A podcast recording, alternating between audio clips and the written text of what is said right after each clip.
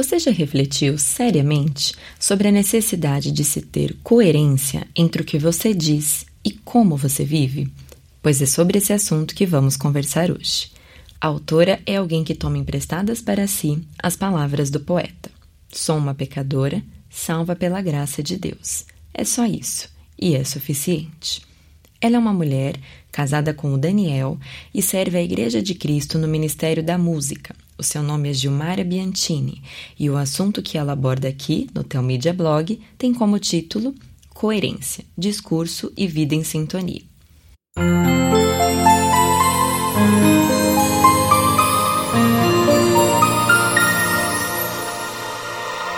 Sem dúvida, você ter coerência entre o que se fala e o que se vive pode ser um grande desafio. Esse pensamento me fez lembrar algo que está escrito no livro Peregrino de John Bunyan. A religião não tem lugar em seu coração, casa ou conversas. Tudo o que ele tem está em sua língua, e sua religião é fazer barulho com ela. Essa frase é parte da conversa entre o fiel e o cristão a respeito de O Tagarela. Os três são personagens do famoso livro.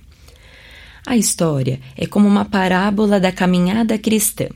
Ela retrata várias das alegrias e dificuldades da jornada de cristão rumo à cidade celestial. No texto da citação, o tagarela é um companheiro temporário no percurso e um ótimo orador. Ele acredita firmemente que a maneira como alguém fala revela a profundeza da sua crença. O tagarela sabe versículos de cor e tem grande satisfação em conversas teológicas. O seu conhecimento teórico sobre o arrependimento, a oração, o sofrimento, as promessas e consolações do Evangelho, por exemplo, é vasto e minucioso.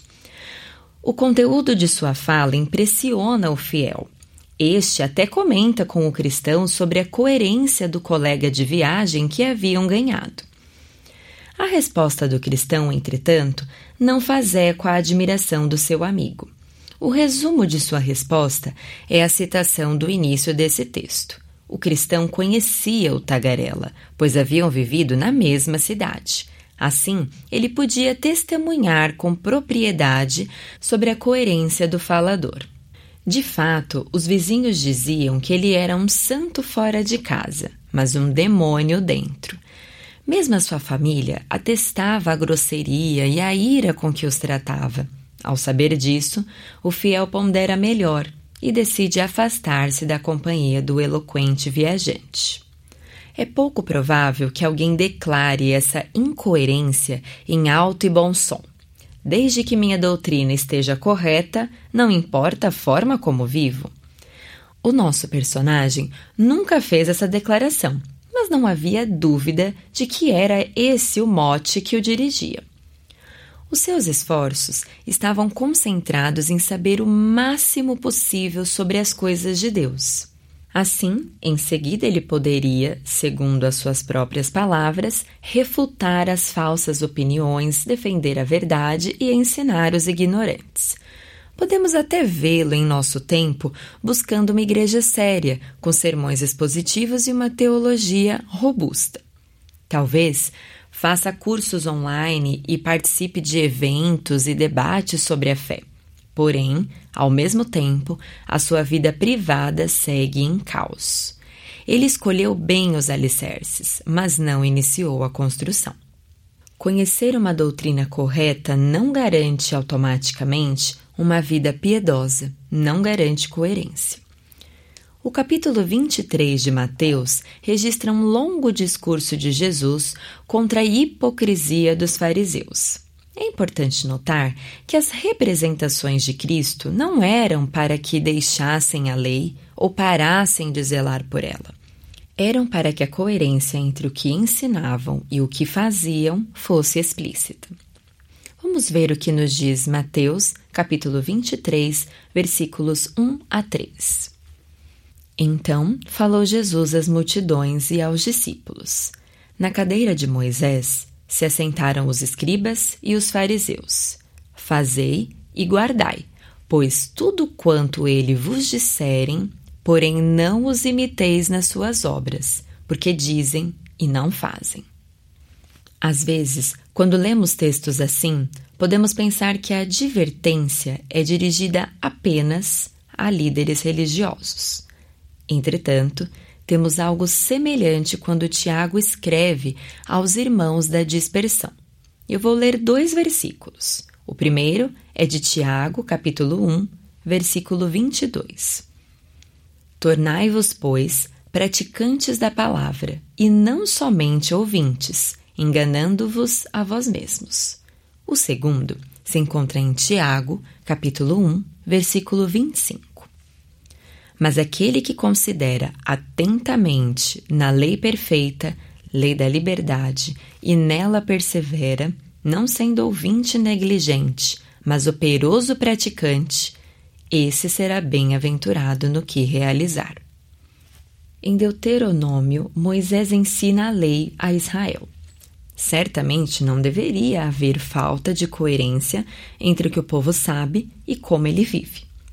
Estas palavras que hoje te ordeno estarão no teu coração.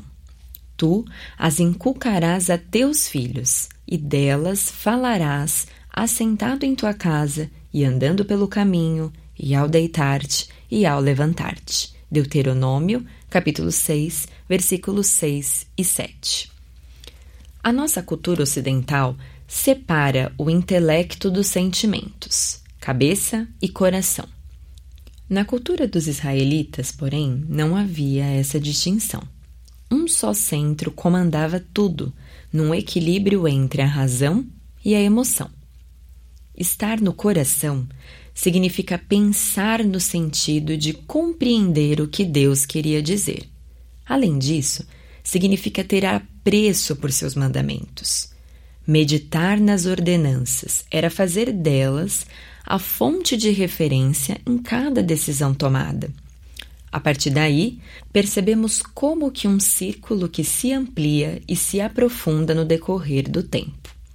A primeira instrução é pessoal. A segunda impacta a família. Os pais tinham o dever de instruir teoricamente os seus filhos na lei. Contudo, além disso, de maneira ativa, tinham o dever de incentivá-los à devoção sincera. O lar era um ambiente projetado para o exercício prático do modo de vida traçado pelo Senhor para seu povo. Em seguida, as demais relações são colocadas sob a influência dessa casa. Os vizinhos e amigos que partilhavam da mesa teriam acesso a relances da dinâmica familiar. Poderiam vislumbrar sobre quais bases construíam a vida. Um pouco mais além estavam os que não tinham acesso a esse núcleo íntimo. Entretanto, eles se cruzavam com os indivíduos do núcleo em algum ponto do caminho, em negócios e tratativas. A estes também deveria ser notório o comportamento nascido da obediência às diretrizes de Deus. Toda essa dinâmica deveria ser realidade todos os dias, exercitando assim a coerência entre crença e discurso.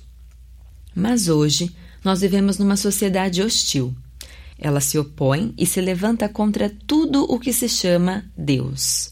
Ela busca desacreditar a Igreja e destruir a sua credibilidade. Uma de suas ferramentas favoritas que ela usa para isso é justamente encontrar os tagarelas que estão entre os crentes, apontando a sua falta de coerência.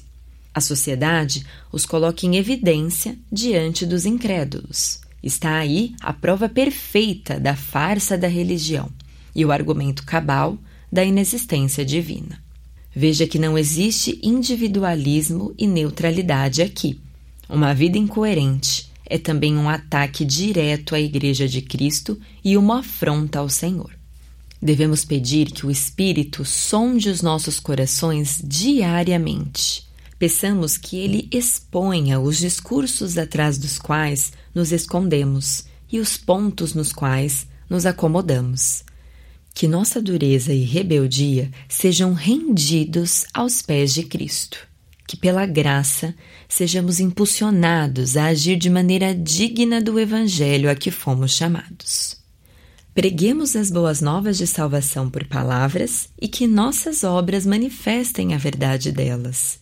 Ainda que venham as afrontas e a repressão, e nós sabemos que virão, não sofra, porém, nenhum de vós como assassino, ou ladrão, ou malfeitor, ou como quem se intromete em negócios de outrem. Mas, se sofrer como cristão, não se envergonhe disso. Antes, glorifique a Deus com esse nome. 1 Pedro, capítulo 4, versículos 15 e 16. Que Deus o ajude a ter uma vida coerente com o que você prega. Esse e outros assuntos você encontra no Teomídia Blog. Lá você poderá ler ou ouvir artigos sobre igreja, teologia, apologética, evangelismo e outros assuntos relacionados com a sua vida cristã. Anote aí o endereço: teomídia.blog.br. Conheça também o Teu Media Cast, presente nos principais aplicativos de podcast para o seu celular. E finalmente, você precisa conhecer a Teu Media, a plataforma de vídeos cristãos por assinatura. E agora com uma novidade: você pode fazer a sua assinatura de graça. É isso mesmo, basta digitar teomedia.com. E lembre-se, Teomídia, conteúdo cristão para o seu crescimento espiritual. Você assiste, quando quiser onde quiser,